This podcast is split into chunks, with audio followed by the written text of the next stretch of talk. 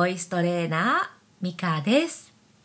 今日は久しぶりの声の分析配信でございます。イエーイ、えー声マニアでもあります私ボイストレーナーミカがいろんな方の声を分析してまいります。今日はベーシスト YouTuber としても大活躍されている久保敦さんの声を分析させていただきます。いや嬉しい。っていうのもねいや私楽器の中でもベースが一番好きなんですよ。まあねいろいろ好みはあり私はそのボーカル仲間と喋っている時にこうやっぱ分かれるんですよね。ドラム派だっていう人とかいやギターがいいよとか 鍵盤聴くなっていう人もいるんですけどでベースが一番私は好きでっていうのもベースっていうのはそのリズムも、えー出してくれますし、えーコード感音のね、えーコード感も出してくれる。でさらにもうちょっと踏み込んだ話するとこの曲のグルーヴみたいなのってなんかベースが一番出してくれてる気がしていてでバンドなんかで歌う時はあのベースの音聞いてれば間違いないみたいな なんか私の中でそういうのがあってベースね好きなんですよね。でそんなベーシストの ベーシスト YouTuber の久保敦さんの声を本日分析させていただきますじゃあまず最初に久保敦さんの声はこんな声ですよっていうのをご紹介しようと思うんですけれど毎週金曜日に質疑応答ライブっていうのを YouTube でされていてその一部分を流そうと思いますこんな声されていますどうもこんばんは。小松の雑なライブ配信のお時間でございます。えー、毎週金曜20時ぴったりにですね、1分たりとも遅れずに、えー、毎週配信しているわけですが、えーっと、えー、なんだっけ。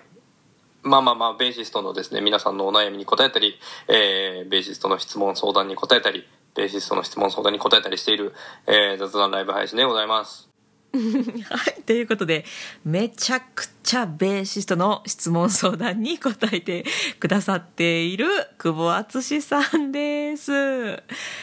はい、ではですね早速分析をしていこうと思います。そうそうその前にその前に。そうえっとね久保敦さんは改善したい点として声の硬さとかあと滑舌えーそして感性的な部分あの声が変わる部分のこと感性点って言うんですね、えー、と変わる声で感性です。でそれとか、えーあと、まあ、声がすぐに枯れてしまうということで、まあ、その辺が気になってらっしゃるってことなんですけれどお声を聞いている感じやっぱりね息が少ないかなっていうふうに思いました。喋ってる時ってすごい無意識かもしれないですけど、まあ、息吐いてるんですよね、まあ、息止めたらここういう感じでもう喋れないので 喋れませんのであの無意識ではあっても息は吐いているんです。でこの息を吐く量が少なめなのかなと思ってます。もしかしたらと息を吸うと喉が楽になるんではなかろうかと。そんな予想なんですよね。というのもね、えー、とちょっと私声でやってみようと思うんですけど息の量が減ってくると息は足りないけど声出さなっていう感じでどんどん声がねこう硬くなっていく。こうガリガリガリっとしていく感じになっていくんです。ちょっとやってみますね。一度え同じ音量でずっと出すつもりで。で息の量がだんだん減っていく。ん？ややこしいこと言ったか？まあ伝わったかな？えっ、と、まあ、とりあえずやってみます。同じ、あーという言葉を出すんですけれど、息の量が減っていきます。減っていくとどういう声になるかっていうのを聞いてみてください。いきます。あ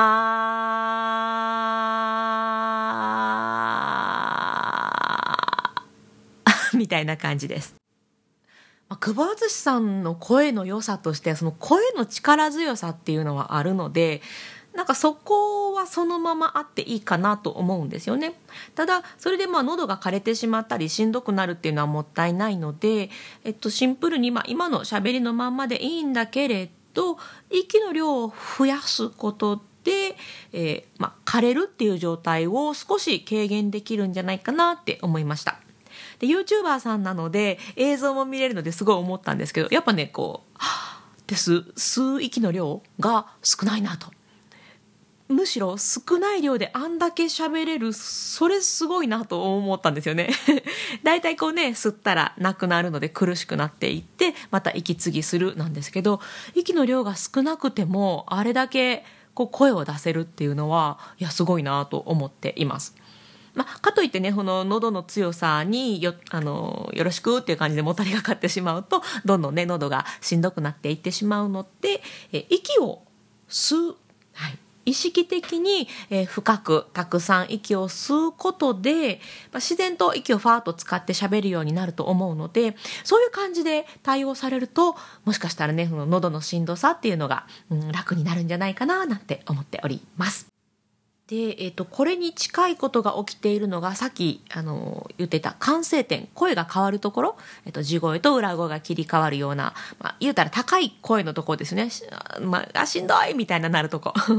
あそこでねぐっとこう力を入れて頑張ってしまうとやっぱそれも喉に負担がかかるんです。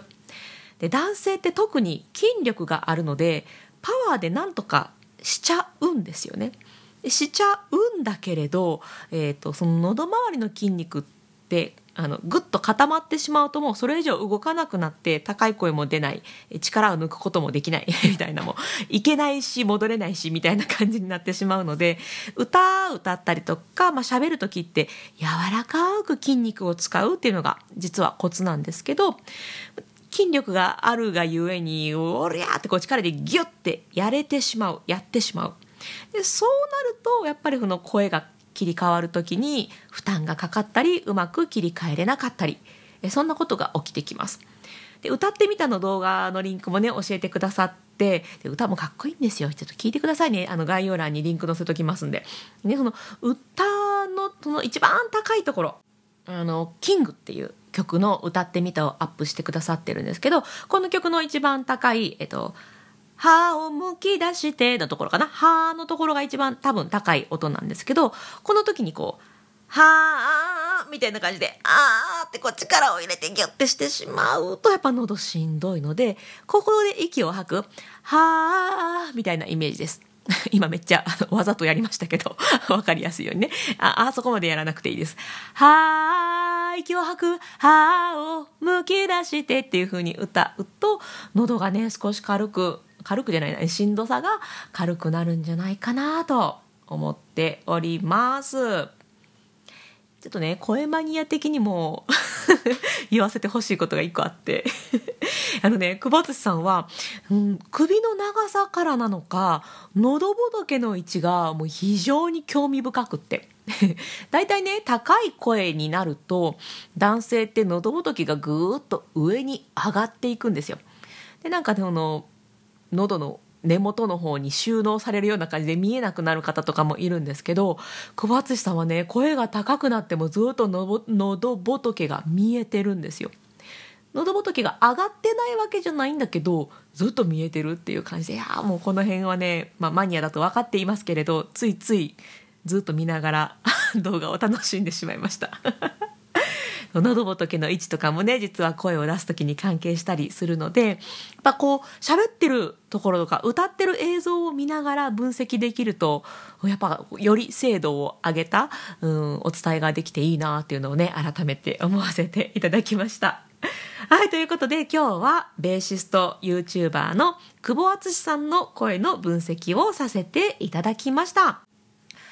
まあ、の久保敦さんに限らずなんですよねこの息をあんまり使わずに喋ってる方って結構多くてであのたくさん吸って喋るだけで解消されたりすることが、うん、あるんですよねなのでもしなんか喋ってて声枯れるんだよなって思ってらっしゃる方は是非息を吸ってみてください。であのたまにあるのがねもう息吸いすぎでもう吸えないのに吸おうとしてうまく息を使えないみたいなパターンもあったりするんです息を使えないと上手に吐けなくって同じように喉に負担がかかるっていう吸ってんのに使えないパターンもあるので、まあ、その辺もねまたおいおいいろんな形で説明していけたらいいかななんて思っております。え概要欄にね、久保敦さんの YouTube のチャンネルだとか、え歌ってみたの動画のリンクも 貼っておきますので、ぜひチェックしてみてください。あの他の動画も面白くって な機材の紹介だったりとかねのベースのいろんなこと教えてくださるチャンネルですので、えー、チェケラウでございます はいということで、えー、スタンド FM では声に聞くメンバーシップの配信もしております声を育てるべくね、実践的なものをお届けしております。えっと、今週は、今週はまさに呼吸です。はい。えっと、腹式呼吸についてのね、話をしているんですよね。腹式呼吸で声を出すと喉の負担ってかなり楽になりますし、まあ、いわゆるいい声っていうのが出やすいんですよね。まあ、でも腹式呼吸ってこんな感じですよね？とか。なんかよく分かってないけどこういう感じちゃいます？みたいなのってすごいレッスンに来られる方でも多いんですね。なので今回は3パターン。3つのパターンで腹式呼吸のやり方をお伝えしています。ご自分の中でしっくりくるパターンを取り込んでもらってでご自分の声にね生かしていただけたらいいななんて思って、はい、今週は腹式呼吸についてやっております、あの呼吸とか めっちゃ地味なんですよ。そうめっちゃ地味、うん、だけど着実に声に効くんですよね、まあ、そんな感じで今回今週は腹式呼吸について、えー、集中的にねお届けしておりますので興味がある方は概要欄ご覧ください。あなたの声のアウトプット応援していきます。ボイストレーナーのミカでした。バイバイ。